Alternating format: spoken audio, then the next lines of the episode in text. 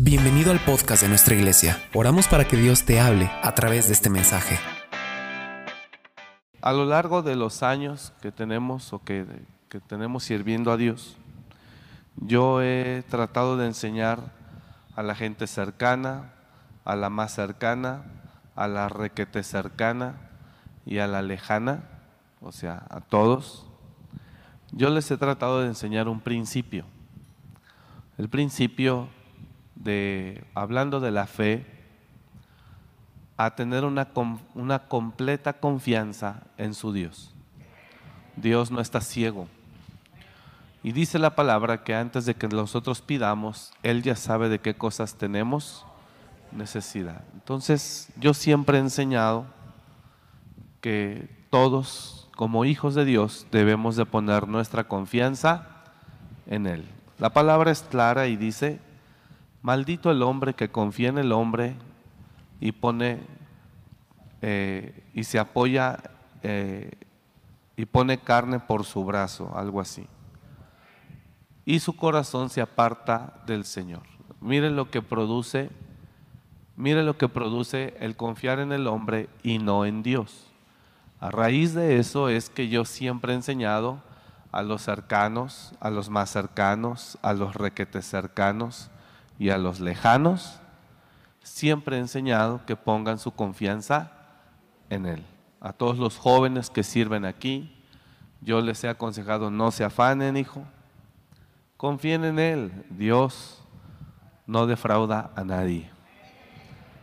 David lo dijo, joven fui y ahora he envejecido. Está hablando David de que toda una vida, 60 años, Joven fui y he envejecido y nunca vi a un justo desamparado ni a su descendencia que mendigue pan.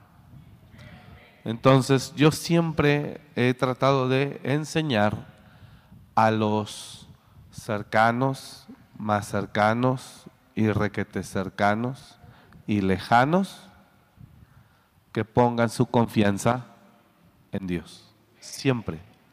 Yo siempre lo he enseñado y creo que también les hemos demostrado con hechos que confiar en Dios vale la pena y no es una pérdida de tiempo. Los que nos conocen de hace más de 10 años no pueden decir lo contrario. Dios es un Dios que no está ciego. Usted ¿Cuántos papás hay aquí? Levante su mano. ¿Usted se va a hacer de la vista gorda si ve a su hijo con el zapato roto? Usted lo mira.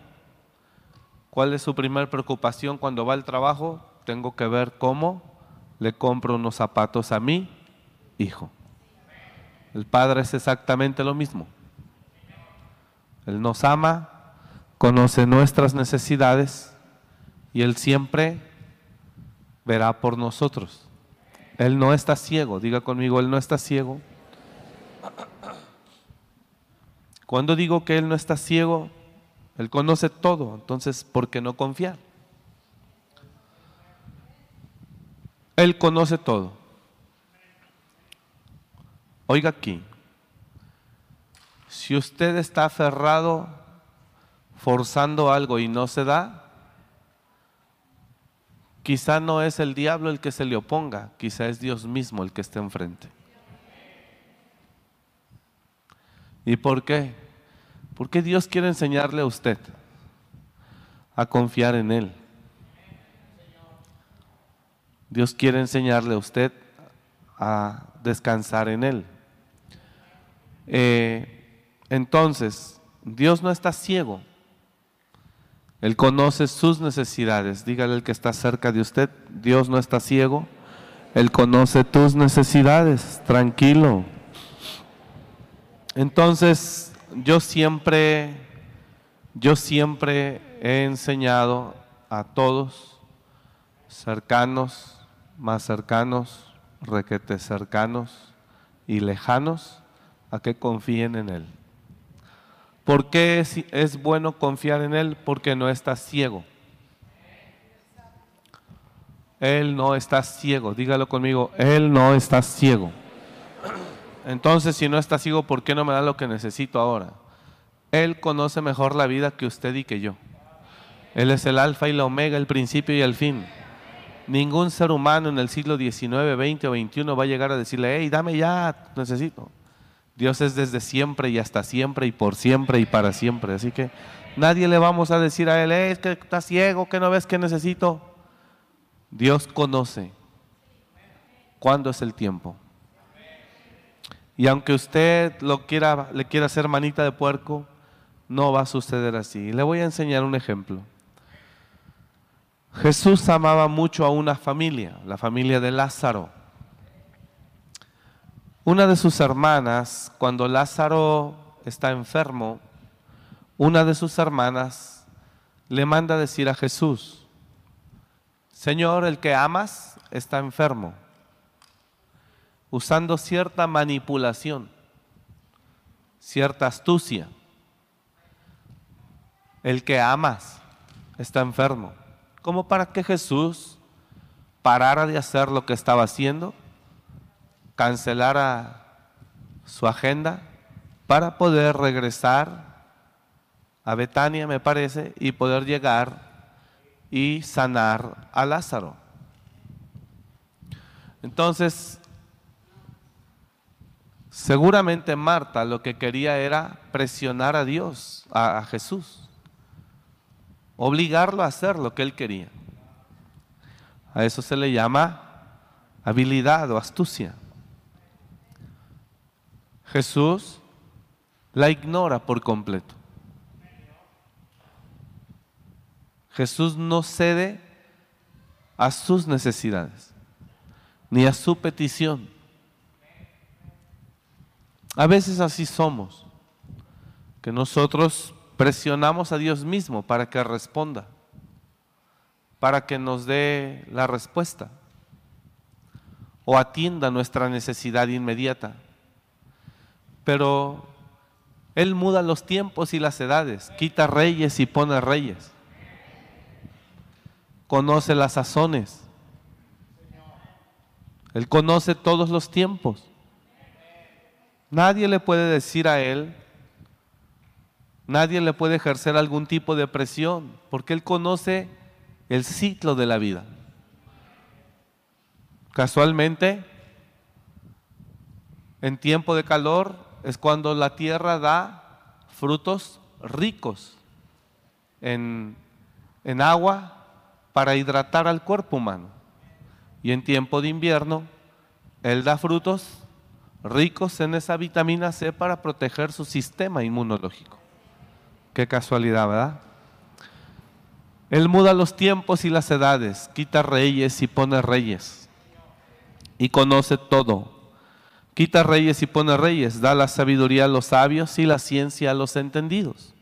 Entonces Dios sabe todo. De manera que cuando un ser humano llega y le quiere ejercer algún tipo de presión, quiero que usted sepa que Dios nunca va a ceder. Nunca. Nunca, nunca, nunca. Y esta mujer, aprovechándose del aprecio que Jesús les tenía, si está aquí o no? Bueno, esta mujer, aprovechándose del aprecio que Jesús les tenía, le manda a decir, Señor, el que amas está enfermo. Como para decirle, regrésate de donde andes y ven y ora por tu amigo porque está enfermo, si no se va a morir.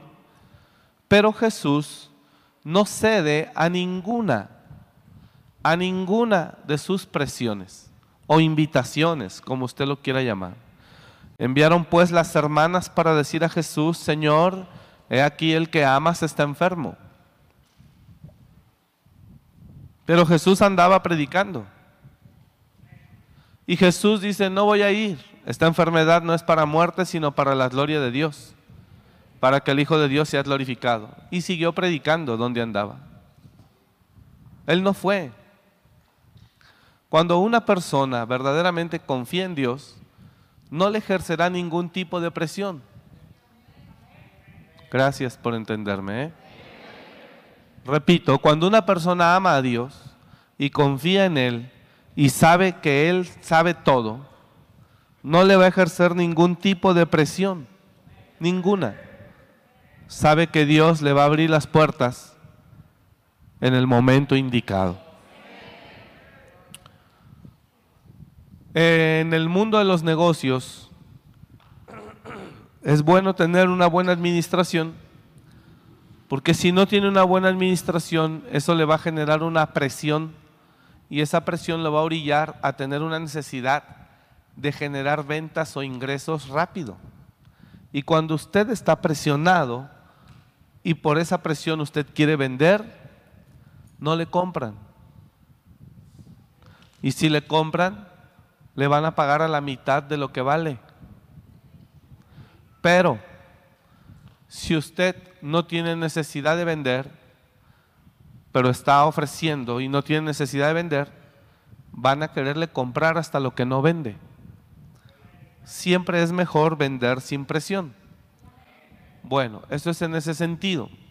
Acá nosotros como hijos de Dios, si tenemos una confianza en Él, porque sabemos que no está ciego y que Dios siempre suple y conoce nuestras necesidades, no tratemos de ejercerle ningún tipo de presión a Él, porque Dios nunca va a ceder a tus presiones. Diga conmigo, diga el que está a su lado, Dios nunca va a ceder a sus presiones. Nunca. Entonces estas mujeres querían presionar a Jesús. Y Jesús no fue. ¿Qué pasó? Se murió Lázaro. No solamente siguió enfermo, no, se murió. No solamente se murió y no vino, ni al velorio llegó Jesús. Cuando Jesús llega, Lázaro ya está sepultado. Jesús no paró donde andaba haciendo lo que hacía. Yo quiero que usted aprenda esta sabiduría, porque esta sabiduría no tiene nada que ver con el proceder del mundo. Nada. Nada tiene que ver con el proceder del mundo. Y si usted se hace de esa mentalidad del mundo, usted va a vivir y está, usted está determinado a vivir en ansiedad el resto de su vida. En esa misma historia, cuando un día Jesús, o hablando más bien no de esa historia, de esa familia, un día Jesús llega a esa misma casa y nosotros nos damos cuenta en qué paz llega Jesús a esa casa. Una de sus hermanas llamada Marta dice, Señor, no tienes cuidado de mi hermana, mira, yo estoy de arriba abajo y ella nada más ahí está a tus pies. Dile pues que me ayude, que se levante, también ejerciendo una presión contra Jesús. Y ahí nos muestra ese cuadro cómo Jesús vivía en paz. Diga conmigo, Jesús vivía en paz. Y le contesta a Marta, Marta, Marta, Marta, Marta, afanada y turbada estás, con muchos quehaceres. Jesús no solamente no le cede a sus presiones. Número dos, Jesús expone su condición. Y la condición que Jesús expone es que Él está lleno de paz. Me dice, le dice, tú estás preparando cama, yo no tengo sueño. Estás preparando comida, yo no tengo hambre. No critiques a tu hermana, ella ha elegido lo mejor. La mejor parte está aquí. Pero Jesús habla de que Él está en paz. Entonces, quiero que usted entienda que Dios nunca va a ceder a ninguna de nuestras presiones, nunca. Y lo que Él quiere es que usted viva en paz. Si usted vive conforme vive este mundo, usted va a vivir en ansiedad toda su vida. Ejerciendo presión a Dios, al diablo. Hay gente que si Dios no le responde, se van a invocar al diablo para que les responda. O a los mismos hombres. Si algo Dios quiere de nosotros es que vivamos en paz. En paz es mejor. Ahora, Jesús le dice a Marta, estás turbada y afanada con muchos quehaceres. Esta mujer ha decidido lo mejor, la mejor parte, estar aquí. ¿Qué podemos entender con esto? Que la vida no se vive como se está viviendo hoy en día. Usted y yo tenemos que aprender eh, a hacer las pausas necesarias para poder eh, eh, para poder tener una, sí, confianza plena en el Señor. Cuando Dios habla de las personas afanadas, las que buscan confiar más en los hombres que en Dios mismo, eh, hay gente que aunque dice, sí, Dios sabe todo, pero no me da lo que necesito, yo lo voy a buscar por mi lado y busca confiar en el hombre. Lo único que va a pasar es que se va a ir secando y secando y secando. Padre, ayúdanos a no confiar en los hombres. Jeremías 17:5. Maldito el hombre que confía en el hombre y pone carne por su brazo y su corazón se aparta de Jehová. Jeremías 17:5. Así ha dicho Jehová: Maldito el varón que confía en el varón y pone carne por su brazo y su corazón se aparta de Jehová. Miren lo que dice el verso.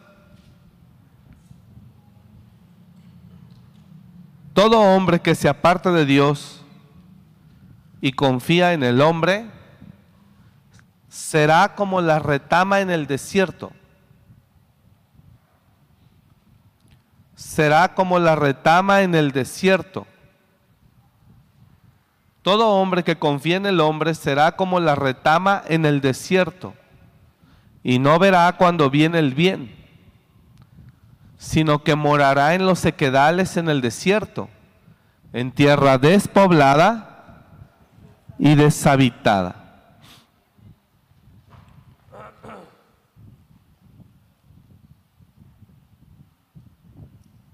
Todo hombre que anda en sus fuerzas, todo hombre que anda en sus fuerzas, ese es su fruto. Será como una retama en el desierto no verá cuando viene el bien, número dos. Tres, morará en los sequedales en el desierto, en tierra despoblada y deshabitada. Míreme acá, por favor. Tiene que entender y creer en el nombre de Jesús que Dios no está ciego. Número dos, Dios sabe todo de usted. Dije, Dios sabe todo de usted, todo. Diga el que está a su lado, Dios sabe todo de ti. Él sabe lo que le hace falta. Él sabe lo que le hace falta y Él sabe lo que le va a entregar. Pero si usted llega en su desesperación y le quiere hacer presión a Él o manita de puerco, Dios no va a ceder. Dios no va a ceder. Nunca. El ser humano tiene dos opciones. Número uno, vivir bajo la sombra de Él, confiando en Él, esperando en Él. Esa es una opción. Esa es una opción. Tiene dos opciones.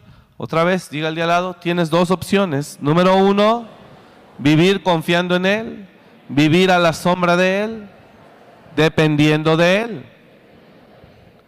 O abrirte paso por tu propia cuenta. Usted decide. Diferencia. Diferencia. Se lo digo con, por experiencia propia. Se lo digo por experiencia propia. Diferencia. Usted vive abriéndose paso por usted mismo, vivirá en ansiedad. Y está sentenciado a vivir en ansiedad el resto de su vida. Dos, usted decide caminar bajo la sombra de Dios y entonces usted vivirá siendo prosperado bajo el tiempo de Dios, voluntad de Dios y en la paz del Señor. Usted decide. Usted decide. El ciclo que Dios establece para los seres humanos es muy claro. El ciclo que Dios establece para los seres humanos es muy claro. Hay tiempo de siembra y tiempo de cosecha. La administración, esa depende de usted y de mí. La persona que siembra, después de un tiempo que trabajó la tierra, siembra, después de un tiempo de que regó la siembra, cosecha. Obtiene un fruto en el granero y la administración del fruto, eso sí es, eso sí es responsabilidad de usted. Ejemplo, usted siembra hoy el maíz, usted cosecha lo suficiente para todo el año para volver a sembrar en el tiempo correcto y volver a cosechar en el siguiente tiempo correcto. Pero si usted se acabó el fruto de la primer cosecha antes de que llegara ese tiempo, usted padecerá crisis. Usted padecerá necesidad. ¿Sí me está escuchando con lo que estoy hablando? Entonces, lo que sí es claro que nos corresponde a nosotros es la administración. Y aquí es donde nace la presión que le ejercemos a Dios. La mala administración provoca que el hombre venga a Dios y le diga que le dé cuando no es tiempo de que le dé. No me entendió. El árbol no le va a dar el fruto todo el tiempo que usted quiera. El árbol le va a dar la cosecha. ¿Ya lo sembró? ¿Ya lo cosechó? Ah, bueno, ahora administralo. Dios le va a dar lo suficiente para todo el año, porque Dios no deja a nadie. Pero si usted lo que tenía para un año, si usted lo que tenía para un año se lo echó en cuatro meses, prepárese para padecer ocho meses. Y si viene a Dios y le pide, según el ciclo de la vida, es muy probable que no le responda. El problema no está en que Dios no responda. El problema está en que usted y yo tenemos que hacer el ajuste. Génesis capítulo 40. Míreme acá, por favor. Dios habla a José y le dice que van a venir un hambre. Tendrás siete años de abundancia. He aquí vienen siete años de gran abundancia, capítulo 41, verso 29. Siete años de gran abundancia en toda la tierra de Egipto. Esto es cuando José interpreta el sueño a Faraón.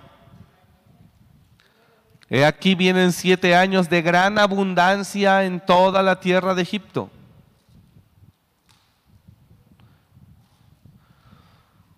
Lo que estoy enseñando esta noche es que el cristiano pide en tiempo que no es tiempo de cosecha.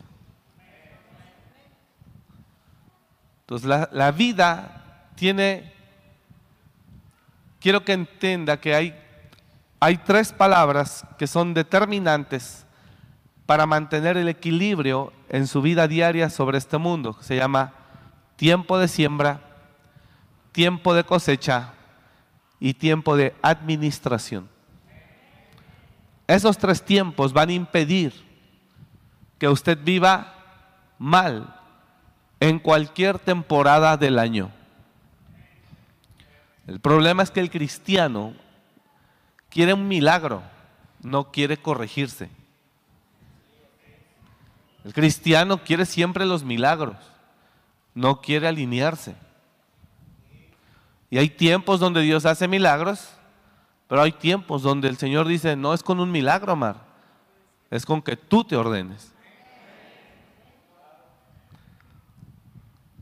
En la vida hay tres tiempos que son muy marcados. Diga conmigo, tiempo de siembra. Cuando usted está en tiempo de siembra, usted no siembra hoy, y mañana ya le está pidiendo a lo que sembró que le dé fruto. Pero la gente vive en tanto desorden, digo usted ninguno, nadie de aquí, todos los que nos ven por allá donde nos ven, pero la gente vive en un desorden tan terrible que su desorden le exige que lo que sembró hoy en la mañana, por la tarde ya le dé fruto. Y ocurre cuando usted dice, ya le van a prestar el dinero, sí, ya está autorizado, y usted está enfadando y ahogando al gerente de la sucursal. A las 11, cuando le dijo que espere, que sí, ya nada más es que lo liberen de México o de Guadalajara. Sí, ya nada más falta la firma del gerente regional. Pero sí, ya quedó. Como aquí, yo creo que como 12 una. Y usted está ahí a las 12.15. Y está a las 12.20. Y está a la una. Y está a la una y media. Y pues es que usted me dijo que a la una sí, pero yo creo que no, no ha visto, pues es que tiene mucha junta, solo hay uno para toda la región, imagínese. Son las dos, son las tres, son las cuatro y usted está esperando. La culpa no la tiene el gerente, ni el supervisor, ni la empresa. Y es cuando los seres humanos le queremos hacer una presión espantosa al sistema de la vida. Cuando usted comprende el ciclo, usted comprende de qué es tiempo. Cuando usted sabe que es tiempo de siembra, usted no le está pidiendo mañana. El que siembra hoy no se va a dormir y dice, mañana ya voy a estar cosechando. Él sabe porque tiene entendimiento del ciclo que mañana va a salir no a cosechar, sino a regar. Y pasado mañana va a salir no a cosechar, sino a limpiar la, la, planta, o a abonarla, o a regarla. Entonces él sabe que de aquí a un mes y medio, él va a empezar a ver los frutos. Y dice, mira qué lindo, están creciendo. Hace muchos años, yo era niño, mi papá compró unas huertas y me acuerdo que una vez llegó a mi mamá y le dijo, mira, ven, Telvi, vamos a ver. Y mi papá sembraba tomate. Él no, pero tenía gente que hacía eso, las tierras, todo eso. Y unos tomatotes grandes. Y estaban contentos, mi papá estaba contento de ver la mata creciendo y dando muchísimo. Tú no le exiges que te dé porque ese tiempo no depende de usted depende del ciclo natural de la vida. Lo mismo el tiempo del embarazo. Tiene que entender que en este mundo no solo hay seres humanos y especies de todos los animales. Hay un ciclo natural de la vida que usted no lo puede obligar. Y si usted no respeta ese ciclo natural de la vida, usted seguramente va a entrar en un conflicto fuerte. Entonces, Dios le dice a, José, vienen para Egipto siete años de gran abundancia en toda la tierra de Egipto. El verso 30, y tras ellos seguirán siete años de hambre, y toda la abundancia será olvidada en la tierra de Egipto, y el hambre consumirá la tierra, y el hambre consumirá la tierra. Míreme acá, por favor.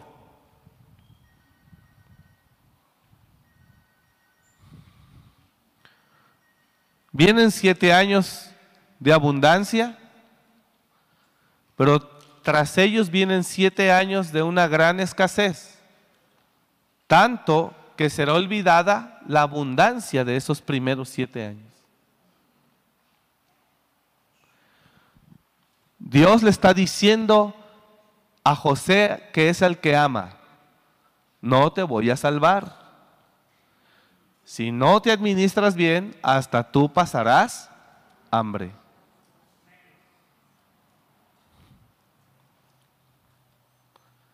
A veces pensamos que porque somos ungidos, que Dios nos usa, que a nosotros no nos va a pasar nada malo. Vino una gran hambre sobre toda la tierra. ¿Por qué lo sorprendió el hambre? Número uno, no tuvieron la revelación de la profecía. Número dos, no se supieron administrar. ¿Qué hacen?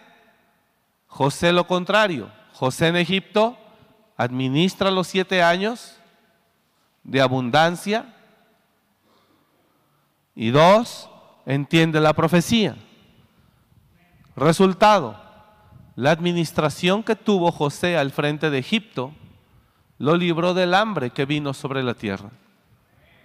Egipto nunca tuvo hambre, es más, se enriqueció más y extendió sus dominios, porque ellos sí tenían comida para vender a cambio de tierras.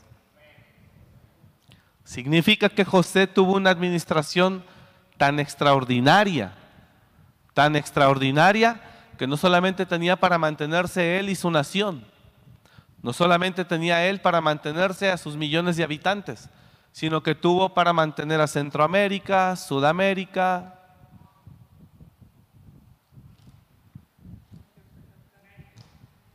¿Qué marcó la diferencia? Respete el ciclo de la vida. Usted se gasta la cosecha hoy, usted tiene que esperar el nuevo ciclo para volver a cosechar. Y Dios en ese tiempo difícilmente puede intervenir. Y aquella gran abundancia no se echará de ver a causa del, gran, del, hambre siguiente, la cual será gravísima. Verso 31. Verso 31. Y aquella abundancia no se echará de ver a causa del hambre siguiente, la cual será gravísima. Qué impresionante. Y el suceder el sueño a Faraón dos veces significa que la cosa es en serio de parte de Dios y que Dios se apresura a hacerla. Faraón, José le está interpretando a Faraón el sueño. José le dice a Faraón, búsquese un buen administrador, no un buen religioso, no un buen predicador. ¿Quiere que le diga algo? A veces los predicadores somos buenos predicadores, pero somos pésimos administradores. Conozco algunos cristianos, aquí ninguno, repito, pero buenos para hablar lenguas, buenos para predicar, buenos para alabar y adorar, pésimos en administrar. Aquí no hay nadie así. Como no sabe administrar, viene a pobreza. Y entonces anda muy mal, siete meses de los doce. ¿Por qué? Porque se acabó la cosechita y no la supo administrar hasta volver a, hasta volver a. Y somos a veces tan malos que el buen cosechador o el buen sembrador siempre separa la semilla que va a sembrar para su siguiente cosecha. Bueno, a veces somos tan malos que ni la semilla apartamos. Pues ahora está hasta peor, porque me tragué la semilla y me tragué la cosecha y ahora no tengo que sembrar para el otro y no tengo que cosechar. Entonces vengo a ti y te digo, oye, préstame un dinerito para comprar una semillita para ponerme a trabajar. Todo esto lo relacionamos y lo atribuimos con Satanás me está atacando. No es el diablo.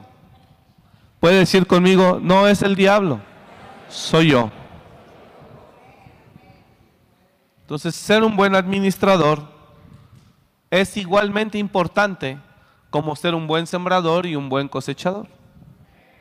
Es lo mismo. Cuando usted no sabe manejar ese ciclo correctamente, usted va a empezar a vivir en una presión que lo va a sacar del propósito de vida. Perderá el gozo, perderá la paz, perderá la tranquilidad, perderá la fe, perderá la confianza en Dios, dejará de creer en Él, ¿Hola?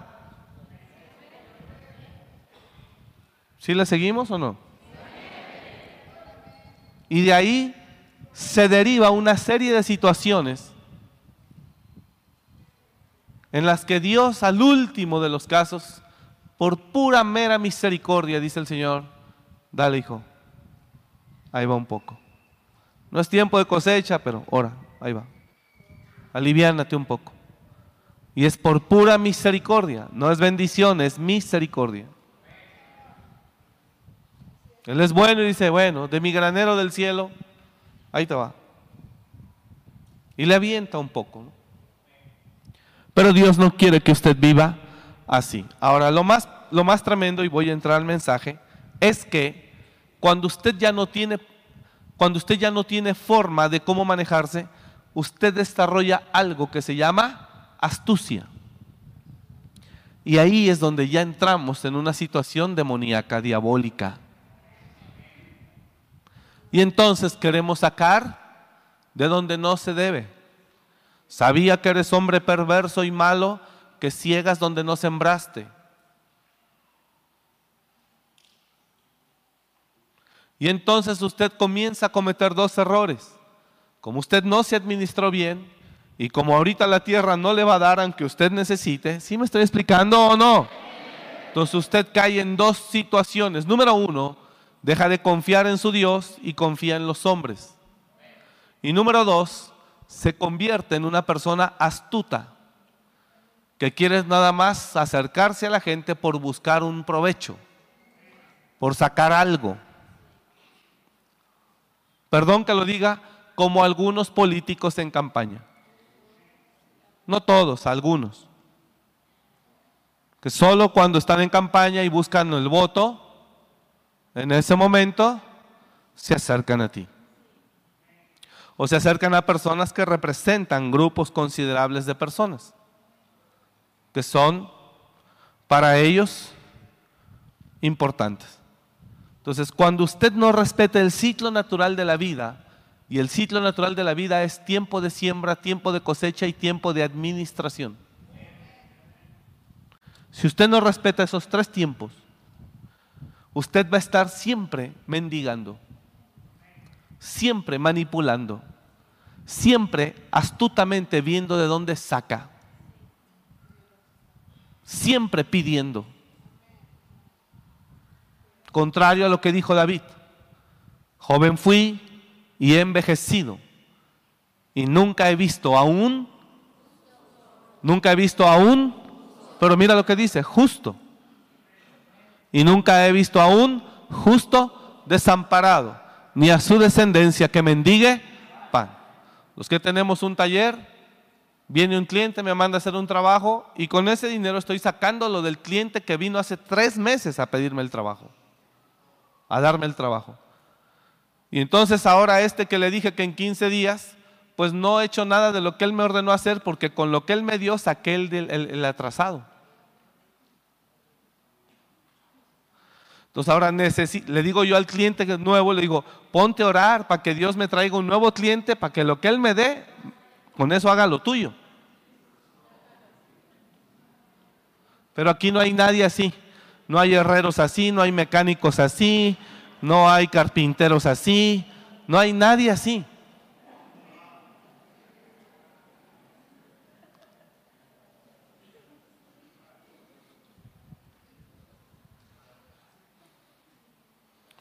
¿Sí está acá o no?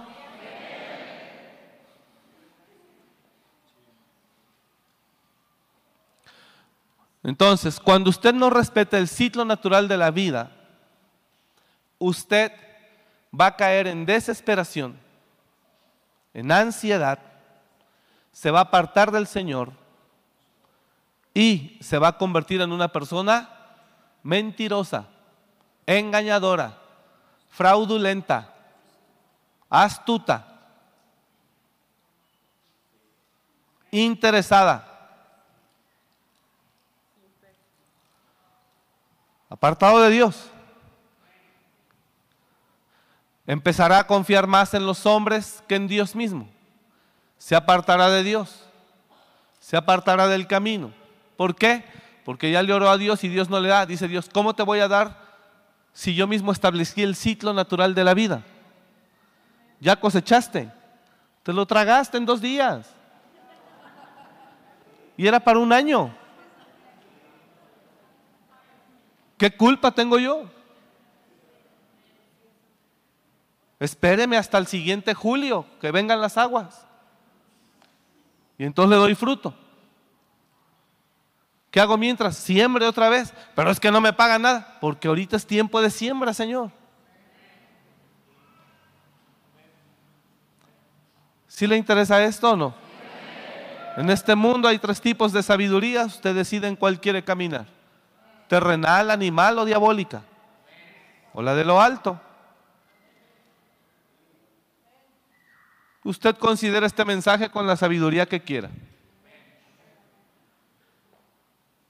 Lo que sí sé es que Dios no deja a nadie. Lo que sí sé es que Dios siempre suple. El tema es que hoy llega, lo voy a poner un ejemplo, cobras hoy y en tres días no tienes un peso partido.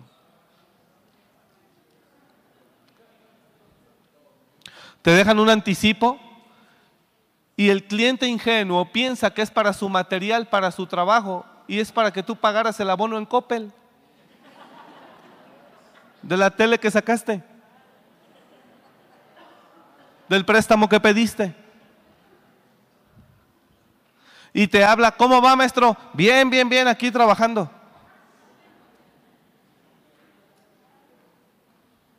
Entonces, bueno, voy a avanzar para ya no herirlos.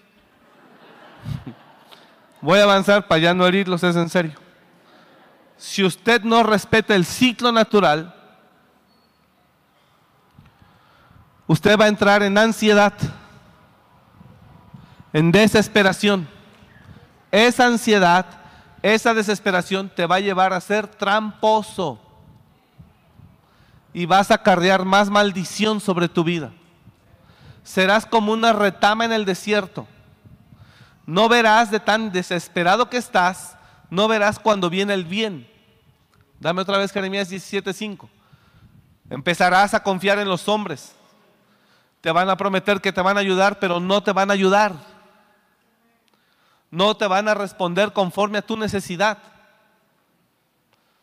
No van a hacer lo que esperabas de ellos. Maldito el hombre que confía en el hombre y pone carne por su brazo y su corazón se aparta de Jehová.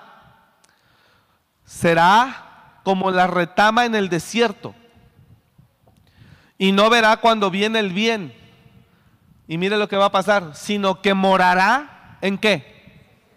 Ah, bueno, siete, ocho meses al año seco. Y solamente el periodo de siembra y cosecha bendecido. Su vida casi siempre estará en los sequedales y vivirá en una tierra despoblada y deshabitada. Esa es la causa. Dios, a los que somos hijos de Dios, nos dice, de todo lo que coseches, dame la semilla, dame el diezmo. Nosotros no lo pedimos porque cada quien sabe si lo hace, pero de que es una realidad, Él la pide. Y dice que en fe se la des a Él. Y verás si no te abre las ventanas de los cielos y derrama bendición sobre tu vida hasta que sobre y abunde. Él así lo dice en Malaquías.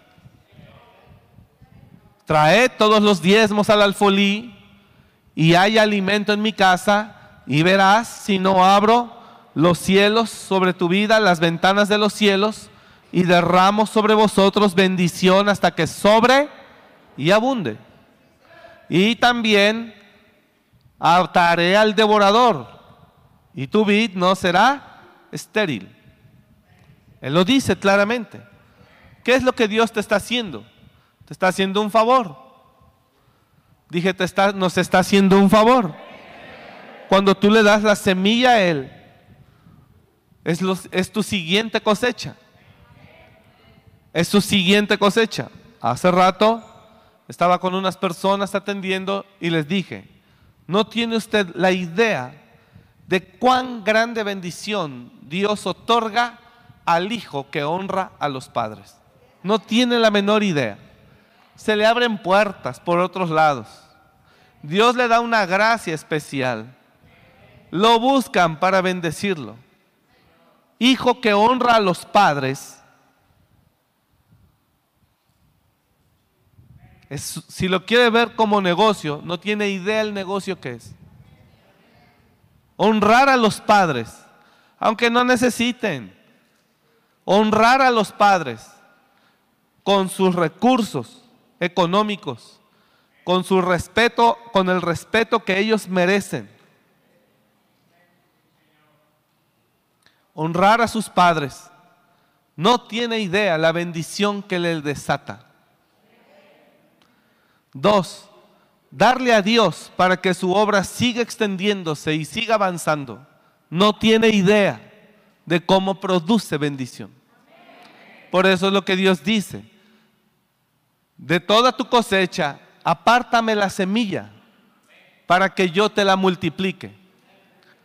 ¿Qué hicieron cuando había cinco mil hombres con Jesús y le dicen a Jesús, despide a la gente,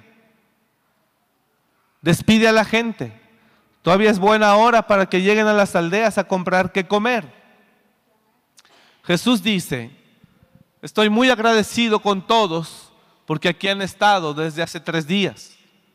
Vamos a darles de comer nosotros. Y Jesús y Pedro dice, ni todos los peces del mar alcanzarían para darle de comer a tantísima multitud. Yo creo que había 15 mil personas. Eran 5 mil hombres, sin contar mujeres y niños, Pastor Jesús. 5 mil hombres. ¿De dónde les vamos a dar de comer? Y Jesús dice, ¿qué tienen? Solo tenemos dos panes y tres peces. Dámelos. dámelos. Fueron la semilla. Porque la semilla en manos de Dios se multiplica. La semilla en manos tuyas se convierte en alimento normal. Y entonces Jesús dice, dámelos a mí. Usted no tiene la fe para vivir conforme a esta filosofía, no lo haga. Pero si lo tiene, si tiene la fe, ¿por qué no lo hace? Está peor. Si tú te comes la semilla hoy, estás diciendo esto. Mire esto y le parecerá exagerado. Usted se come la semilla hoy, usted está firmando un acuerdo, está diciendo, quiero pasar hambre el año que viene.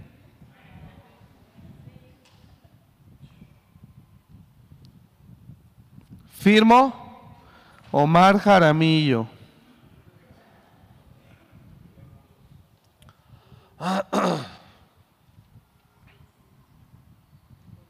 Porque la semilla de hoy es para la siembra de mañana. ¿O me equivoco? Usted cosecha hoy, toda su cosecha la echa a los graneros y con eso se mantiene. Pero usted separa una semilla. Es la semilla que va a volver a sembrar en el tiempo de la siembra.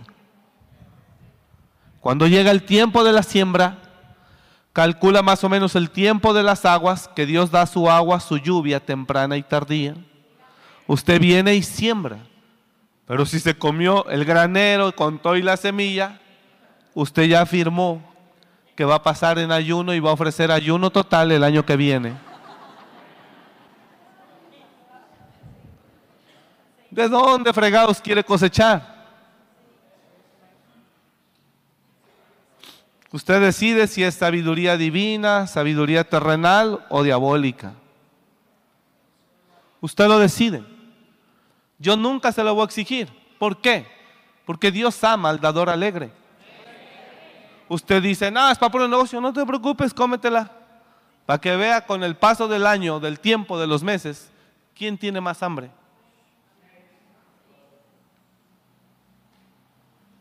¿Si está aquí o no? Pues no quisiera, pastor, pero ni modo, aquí estoy. Yo le enseño, usted decide.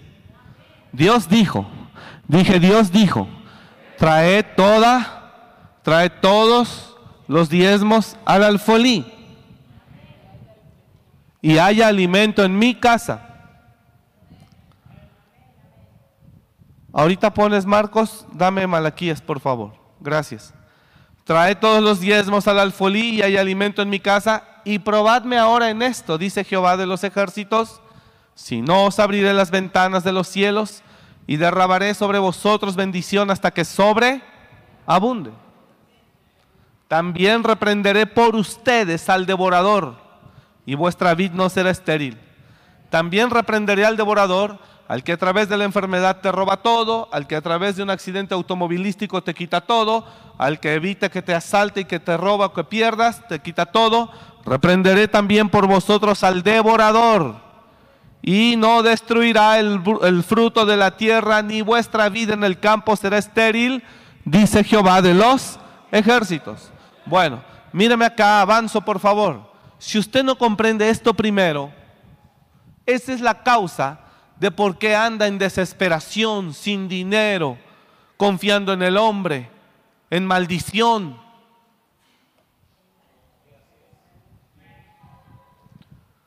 ¿Qué prefiere? ¿Un Dios preventivo o un Dios que diga, bueno, hay que ayudarlo como quiera, dale un poco? Hermanos, Dios nos dio inteligencia. Con todo respeto, no somos burritos que no entendamos. Dios nos dio capacidad de entender. Él no quiere que vivamos mal. Dije, Él no quiere que vivamos mal. Él quiere que nos vaya bien. Él quiere que nos vaya bien.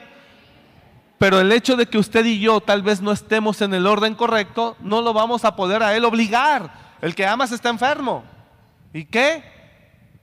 Ahora voy a dejar de hacer lo que tengo que hacer por venir a verte a ti. No es así. No es siempre con un milagro. Dios es un Dios de milagros, lo hemos visto, milagros financieros. Pero el cristiano flojo, con todo respeto lo digo, el cristiano flojo, aquí ninguno, todos ustedes son católicos, son romanos o remonos, lo que sean, pero el, cristiano flojo todo lo quiere que se lo resuelva Dios con un milagro. Y no es así. Bueno, entonces, la consecuencia de no respetar ese orden por no conocerlo, tiempo de siembra, tiempo de cosecha, eso no se lo desarrollé, y tiempo de administración, lo va a meter a usted en problemas increíbles. Apague eso. Lo va a meter en problemas grandes. Y Dios no quiere que usted viva así aún en el tiempo de la siembra, usted no le puede olvidar al árbol de aguacate. El aguacatero dice, ya dame, dame, dame. No, pues déjame crecer, déjame fortalecerme, déjame te doy el fruto. El mismo árbol está diciendo, espérame, yo no tengo la culpa de que ya tengas que pagar todo lo que todavía ni recibes.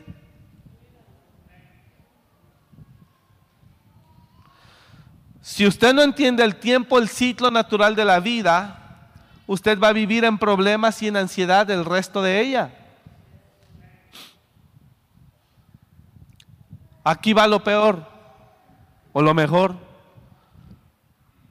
Que cuando una persona no se respeta a sí misma, no respeta el ciclo natural de la vida y no, y no honra a Dios, entonces una persona que andará en sus fuerzas se apartará de Dios y se convertirá en una persona sumamente astuta. Una persona astuta empieza a usar a otras personas. Y donde veo que me puedo acomodar, me meto o busco meterme. Y donde veo que hay oportunidad, hay gente que llega y ve a algunas personas, patrón, no tiene chamba para mí porque lo ves bien vestido, lo ves bien acomodado, porque ves que trae un buen auto jefe no tiene chamba para mí y estás buscando. ¿Cómo te le metes? Entonces, por no respetar el ciclo natural de la vida, en lugar de, de ser un hijo de Dios o mantenerte como hijo de Dios, ahora te conviertes en una persona no agradable, astuta. Y el domingo yo enseñé la palabra astucia. Impresionante su significado. ¿Quién es el astuto? Aquel que busca por medio de habilidades obtener algo, con, obtener algo con engaño, que busca posicionarse. Le voy a enseñar algo. Las relaciones no son para eso. Si usted tiene el privilegio de conocer a alguien de influencia y poder,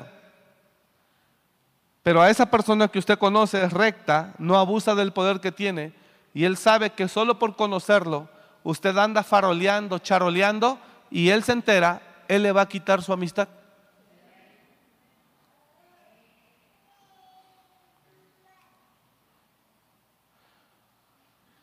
Las relaciones no son para servirse de ellas, sino más bien para servirles.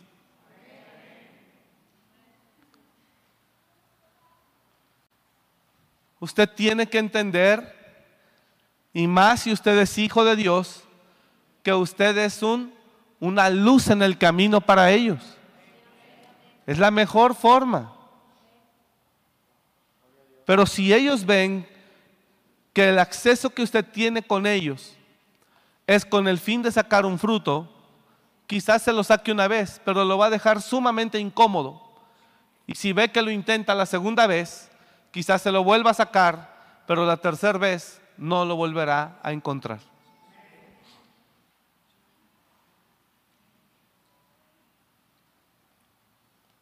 Entonces la persona, por no respetar su ciclo natural, ¿sí me, entendí, me expliqué o no? Por no respetar su ciclo natural, ahora se convierte en una persona astuta, habilidosa, que solamente está buscando de dónde sacar provecho. No van a ceder. ¿Qué tiene que hacer? Ahora sí toque para empezar a tocar aquí el alma de ellos. ¿Qué tiene que entender? Reconozca. Acepte tal vez su desorden y también la pérdida, porque el desorden trae pérdida. Acepte la pérdida. Comience legítimamente de donde tenga que comenzar. Bajo cero, en cero, o quizá todavía se encuentra en números positivos. Está bien, pero acepte la pérdida. No vaya tapando y destapando hoyos por ningún lado, porque se le está yendo la vida así. Acepte la pérdida de una vez por todas. Reconozca el ciclo. Reconozca el ciclo. Enfóquese nuevamente en qué periodo se encuentra hoy. Señor, volviendo al orden, hoy me encontraría en tiempo de siembra. No es tiempo de cosecha. Familia, he decidido que nos ordenemos delante de nuestro Dios. Él no tiene la culpa de todo lo que nos ha acontecido. Estamos hoy en un tiempo de siembra. Desafortunadamente no es tiempo de cosecha, pero lo vamos a aceptar. Así que hoy, con su misericordia, nos vamos a sostener porque Él no nos va a dejar. Pero en el tiempo de la cosecha se abrirán los negocios otra vez. Se abrirán las puertas otra vez. Y su bendición vendrá. Y Señor, gracias por abrirme mis ojos. Porque cuando llegue tu bendición, ahora sí no la despilfarraré. Ahora sí no la maladministraré. Ahora sí no la voy a desperdiciar. Si merece un aplauso él, déselo a él. Ahora sí no la voy a echar por la borda. Ahora sí la voy a cuidar. Y esperaremos pacientemente el siguiente ciclo.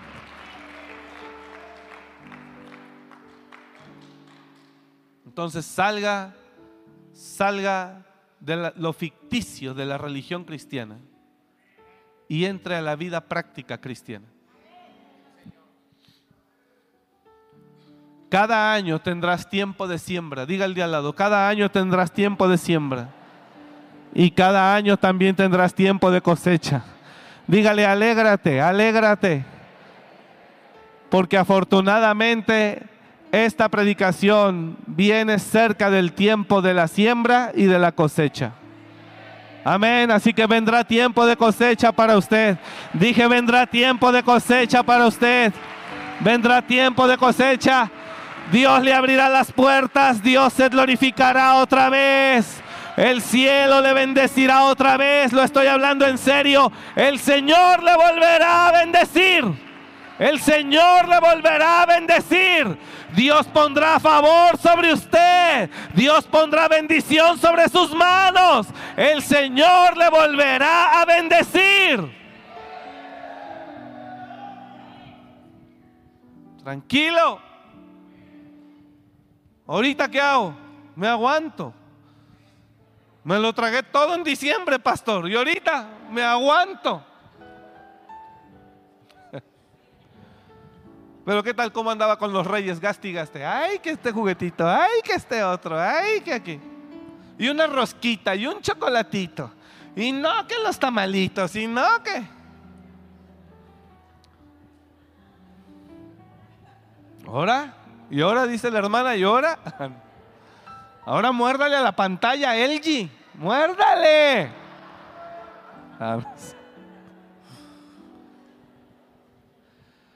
Hay un ciclo natural de vida, hermanos.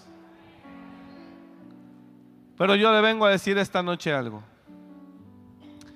Y vengo a pedirle un favor a Dios. Y como sé que usted, muchos no sabían esta enseñanza que yo le acabo de dar, lo digo en serio. Papá Dios, en la ignorancia, Él da una nueva oportunidad. Y en el nombre de Jesús yo declaro que aún en no tiempo de cosecha, cosecharás. Padre, Shiva Seba Abre las puertas para tu iglesia, Padre.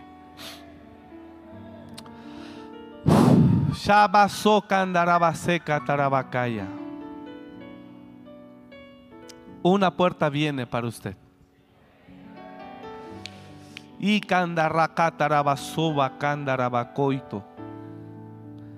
Abre las puertas para ellos. En tu amor, oh Dios.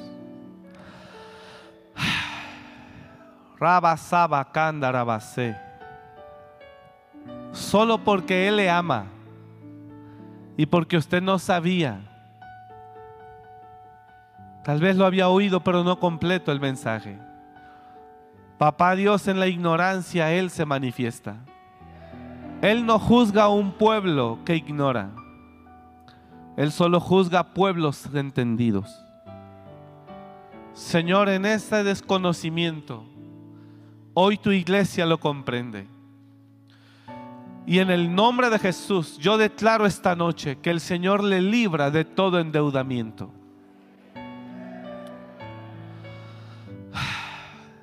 Oh Padre, yo declaro la unción de tu Espíritu Santo obrando a favor de ellos. Y el Señor le va a abrir nuevas puertas por amor a usted. Se abre nueva puerta. El diablo quita sus manos porque el cielo ha dado una orden esta noche. Yo lo puedo oír. Oh, el diablo quita sus manos para impedir que ese favor llegue. Porque el Señor ha dado una orden y la orden es que se te bendiga. La orden es que se le bendiga. Oh, gloria. Gloria, gloria, gloria, gloria, gloria. Hay algo de manera extraordinaria que se libera sobre su vida esta noche. Se libera sobre su vida esta noche. En el nombre de Jesús. Ahora. Ahora. En el nombre de Jesús. Ahora. En el nombre de Jesús. Trabajos inesperados se liberan. Contratos inesperados se liberan. Lo que estaba estorbando y atorado, hoy se rompe en el nombre de Jesús todo estorbo, en el nombre de Jesús.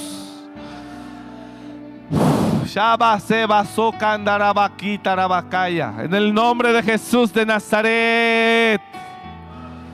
Señor, por amor a tu pueblo, abre una puerta más para ellos. Está entrando esta oración al cielo, hermano. Yo lo puedo sentir.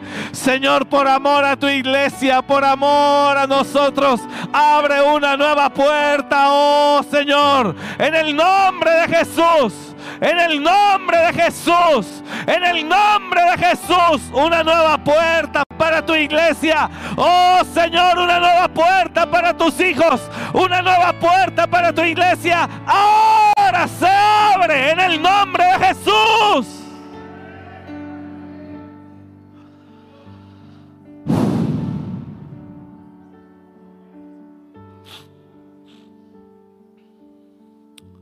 No más le engañará el enemigo, el mundo, su alma, sus emociones. Hay una sanidad sobre su finanza en esta noche. Se rompe toda maldición financiera que esté operando en su vida en el nombre de Jesús. Por pecado, por mala administración, por lo que sea. Yo declaro esta noche en el nombre de Jesús que se rompe toda maldición financiera que pueda estar operando en su vida. En el nombre de Jesús, ahora. Ahora. Y hay favor de Dios sobre su vida, sobre sus manos sobre su cabeza. Señor, tu iglesia derrama gloria sobre ellos esta noche en el nombre de Jesús.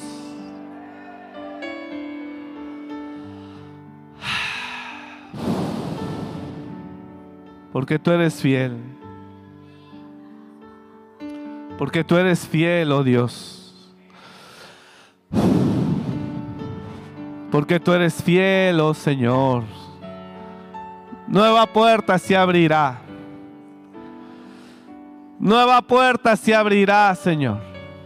Se abrirá nueva puerta, hermano. Se abrirá nueva puerta. El Señor lo librará una vez más en el nombre de Jesús esta noche. Oh, porque la misericordia de Él es nueva cada mañana y Él es bueno. Oh, yo declaro ahora, Señor, tu gloria sobre tu iglesia tu favor sobre tu iglesia, tu Espíritu Santo sobre tu iglesia. En el nombre de Cristo Jesús, diga conmigo, yo lo recibo. Yo lo recibo, Señor. En el nombre de Jesús, yo lo recibo esta noche. Oh Padre, gracias Señor. Gracias, Padre. Diga conmigo, gracias, Señor. Gracias. Siéntese los que estaban de pie, por favor. Ahora míreme. Ya está hecho. Se le va a abrir. Aunque no sea tiempo. Pero usted será alguien de aquí en adelante Bendito que confíe en Jehová. ¿Está entendiendo? Diga al de al lado, se te va a abrir una puerta otra vez. Pero tú ya oíste la enseñanza hoy. Se te va a abrir otra vez. Dígale, dígale. Quiero que usted después de estos días, semanas o meses, usted va a venir y usted me va a decir, se abrió la puerta que usted dijo, pastor. Porque lo que acaba de ocurrir hoy es extraordinario. Usted va a venir porque se va a abrir esa puerta. Aleluya, yo lo pude sentir, yo lo pude sentir. La puerta se abrió, la puerta se abrirá porque Dios es extraordinario. Pero será el comienzo, diga conmigo, será el comienzo de mi confianza en Jehová. Mire, Mire, el que confía en Jehová, y este es el comienzo. Ahorita se va a abrir, se desató la puerta por el amor de Él a su pueblo. Y cuando Dios da, Dios da hasta que le salga por la nariz el maná, las codornices, todo. Dios le va a dar. Usted mirará que la puerta se abre. En verdad no estoy jugando. Dios es bueno. Pero esta puerta que se va a abrir es para que de aquí en adelante usted no confíe ni en el hombre ni en usted mismo. Usted será bendito que confiará en Jehová y cuya confianza es Jehová. Y entonces será como árbol plantado que junto a las corrientes echará sus raíces. No verá cuando venga el calor y aún en tiempo de sequía no dejará de estar verde ni de dar fruto. Ese es el camino que Dios quiere que su iglesia camine. Dije, ese es el camino que Dios quiere que su iglesia camine. ¿Para qué la astucia? No la necesito. Diga conmigo, ¿para qué la astucia? No la necesito. ¿Para qué la astucia? No la necesito. Porque seré bendito. Dígale al lado, porque seré bendito. ¿Para qué la astucia? No la necesito. Porque seré bendito. No se lo deseo a la gente de afuera, pero la gente de afuera tiene que estar más desesperada que nosotros. ¿Para qué la astucia? Porque seré bendito. Bienaventurado el varón que confía en Jehová y cuya confianza está en Jehová. Dice Jeremías 17. Jeremías 17, 7. Bienaventurado el varón que confía en Jehová y cuya confianza está en Jehová.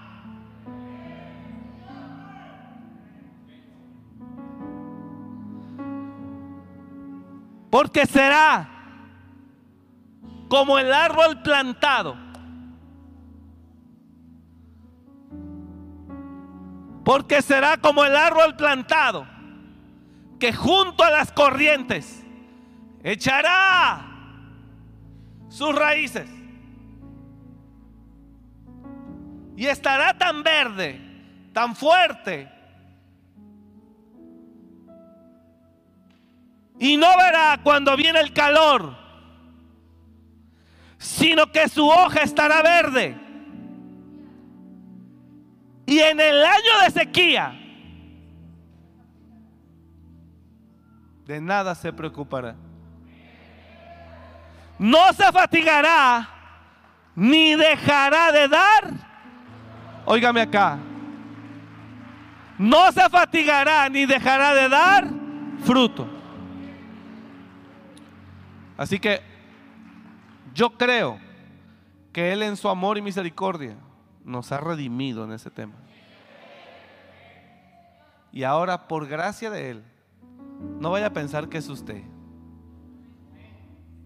No, sino otra vez será como la retama en el desierto. Ya salga del vicio, de la sequedad. ¿Sí entendió o no entendió? No vaya a pensar que usted se le va a volver a abrir. Dígale al lado, se te va a volver a abrir. No se te ocurra creer que eres tú. No manche, hermano, no la vaya a regar otra vez.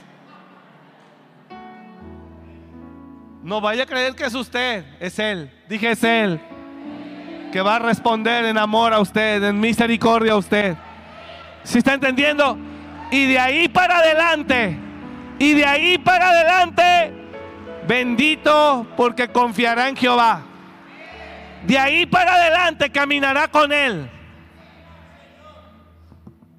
Le sugiero, de verdad, siempre separe esa semilla. Siempre. Porque Dios así trabaja. Dice, conmigo siempre estarás verde. Nada más la semilla cada año, quiero que me la des. Conmigo siempre estarás verde y no dejarás de dar fruto. Conmigo, dice Dios. Solo quiero que la semilla usted me la va a dar cada año. Eso Dios le ordenó a Israel. Siempre me va a dar la primer cosecha. Conmigo siempre estará verde. No quiero que ande pidiendo a nadie.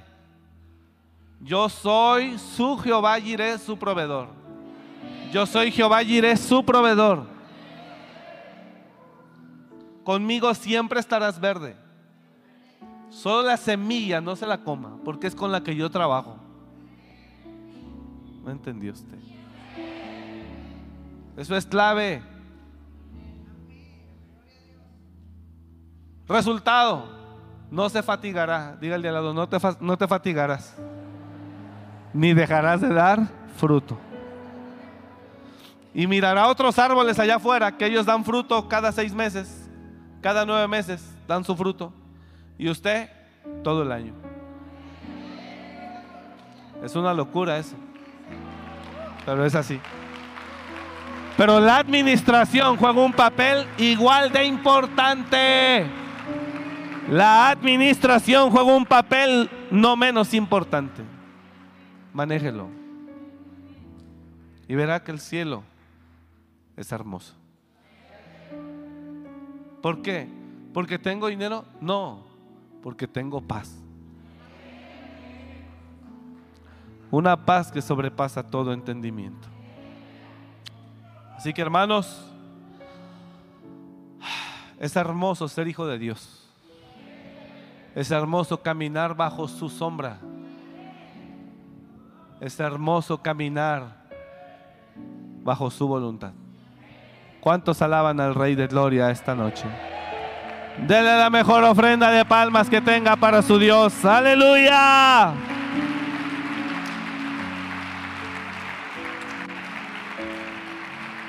Padre, te bendecimos. Puertas se abrirán. Póngase de pie, por favor. Puertas se abrirán. Y entonces usted lo va a saber hacer bien. Dije, puertas se abrirán y usted lo va a saber hacer bien. Bien administrado, separa su semilla, disfruta bien su siembra, la espera con gusto y sin prisa y disfruta bien su cosecha. ¿Sí o yo? Ya si no la hace con esto es porque de a tiro, entonces, ¿quién sabe qué vamos a hacer? Dios nos ama. Con mi corazón lo bendigo. Bendigo sus manos, bendigo su casa. Si algo le puedo decir es que el diablo no tiene poder sobre su vida en el nombre de Jesús. Bendigo sus manos, bendigo su casa, bendigo su vientre. Bendigo sus lomos, su entrada, sus salidas, su negocio.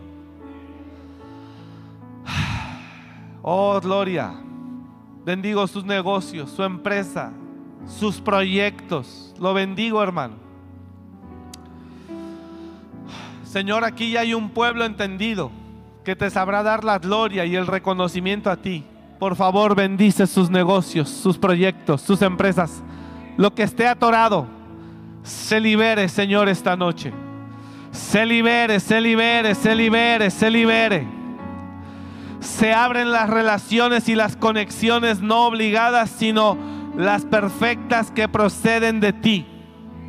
Se libera, se libera la bendición y el favor tuyo sobre ellos, sobre sus manos, en el nombre de Jesús de Nazaret.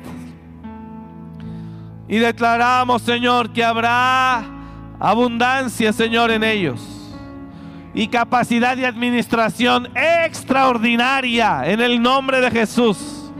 Habrá capacidad de administración extraordinaria los bendecimos, los bendecimos y aún en el tiempo de la siembra trabajarán con gusto, sembrarán con gusto, limpiarán con gusto la era. En el nombre de Jesús y declaramos, Señor, que habrá paz en todo tiempo en tu pueblo. Gracias, Padre. Diga conmigo, gracias, Señor. Yo recibo la palabra. Recibo la palabra. En el nombre de Jesús. Gracias Señor. Amén. Y amén. Que Dios le bendiga mucho. Descanse.